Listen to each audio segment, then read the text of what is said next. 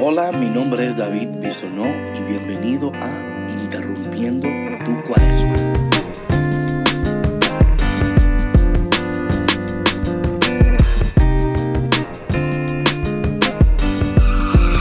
¿Cuál es el primero de todos los mandamientos? ¿Cuál es el más importante de todos los mandamientos? Dios te bendiga y bienvenido a otro día de interrumpiendo tu cuaresma. Antes de entrar en el texto, quiero darte las gracias a ti que escuchas, a ti que compartes, a ti que estás abriendo tu corazón y tu mente para que Dios pueda invadirnos, Dios pueda abrazarnos, sanarnos y cambiarnos.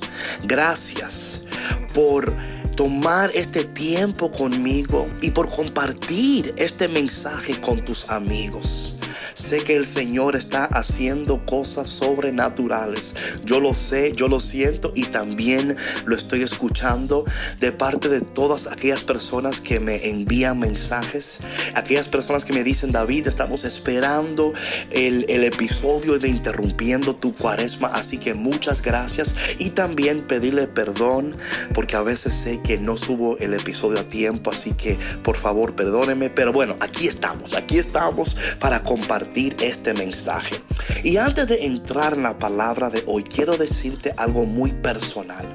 Este fue el texto que Dios utilizó para cambiar mi vida radicalmente. Este fue el texto que Dios utilizó para llevarme a vivir una vida efectiva, productiva y poderosa. Marcos capítulo 12, empezando en el versículo 28. En aquel tiempo uno de los escribas se acercó a Jesús y le preguntó, ¿cuál es el primero de todos los mandamientos? Jesús respondió, el primero es, escucha Israel. El Señor nuestro Dios es el único Señor. Amarás al Señor tu Dios con todo tu corazón, con toda tu alma, con toda tu mente y con todas tus fuerzas. No sé si tú estás escuchando ahí el corazón de Dios, como Dios está diciéndote y diciéndome a mí, este es el secreto, esta es la receta la receta para que tú puedas vivir una vida efectiva, productiva y poderosa. Y, lo que Dios está haciendo, quiero decirte que lo, que lo que Dios está haciendo con nosotros en este tiempo de cuaresma es preparándonos para la resurrección. No quiero que te olvides que este tiempo de cuaresma termina con la resurrección. Pero la resurrección es un evento que sucede en nuestras vidas y que está sucediendo todos los días. Pero es aquí, es aquí. Y te quiero decir que este es el, cuando la gente me dice, mi David, ¿cómo es que tú, cómo es que Dios te usa y cómo es que tú vives esta vida que, donde hay gozo, donde hay plenitud? Y una y otra vez le llevo a este texto.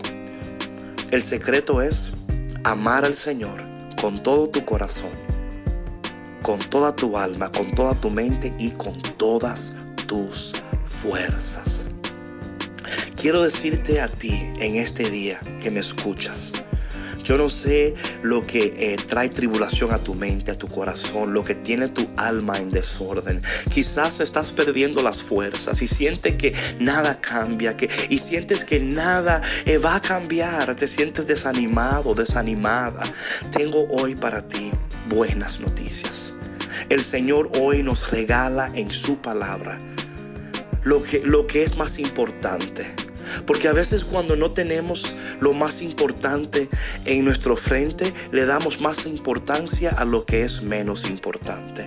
Y quizás lo que sucede es que tú le estás dando importancia a aquello que tiene menos importancia.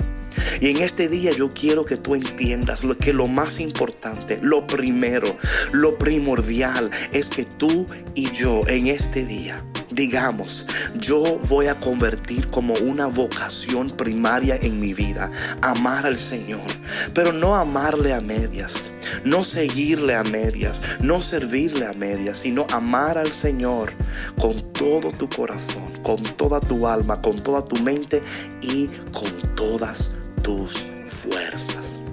Ahora bien, el texto no termina ahí, dice, y el segundo es este, amarás a tu prójimo como a ti mismo.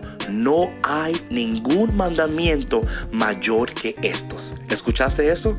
No hay ningún mandamiento mayor que estos. Es increíble como el Señor primero dice, amarás al Señor tu Dios con todo tu corazón, con toda tu alma, con toda tu mente y con todas tus fuerzas. El Señor entendiendo que si no logramos hacer eso, jamás, escúchame, jamás podremos amar al prójimo como nos amamos a nosotros mismos. Porque al grado que tú ames al Señor con todo tu corazón, con toda tu alma, con toda tu mente y con todas tus fuerzas, a ese mismo grado te vas a amar a ti mismo. Cuando tú ames a Dios de esa manera y te ames a ti mismo como tú amas al Señor, entonces y solo entonces podrás amar a tu prójimo con todas sus faltas, con todas esas cosas que, que, te enojan, con aquellas cosas que no entiendes, con aquellas cosas que tú quisieras que fueran diferentes. Pero algo sucede en nosotros por el, por el poder de Dios, por la gracia de Dios, por la misericordia de Dios, donde al amar al Señor como debemos de amarle a Él, entonces tú vas a poder amarte a ti mismo como tienes que amarte y luego vas a poder amar al, prójimo como tienes que amarle, porque no hay, escúchame, no hay ningún mandamiento mayor que estos. Padre, te damos gracias en este día por tu palabra, por tu amor y por tu misericordia. Te pedimos, Señor, que tú nos ayudes a amarte con todo nuestro corazón, con toda nuestra alma, con toda nuestra mente y con todas nuestras fuerzas.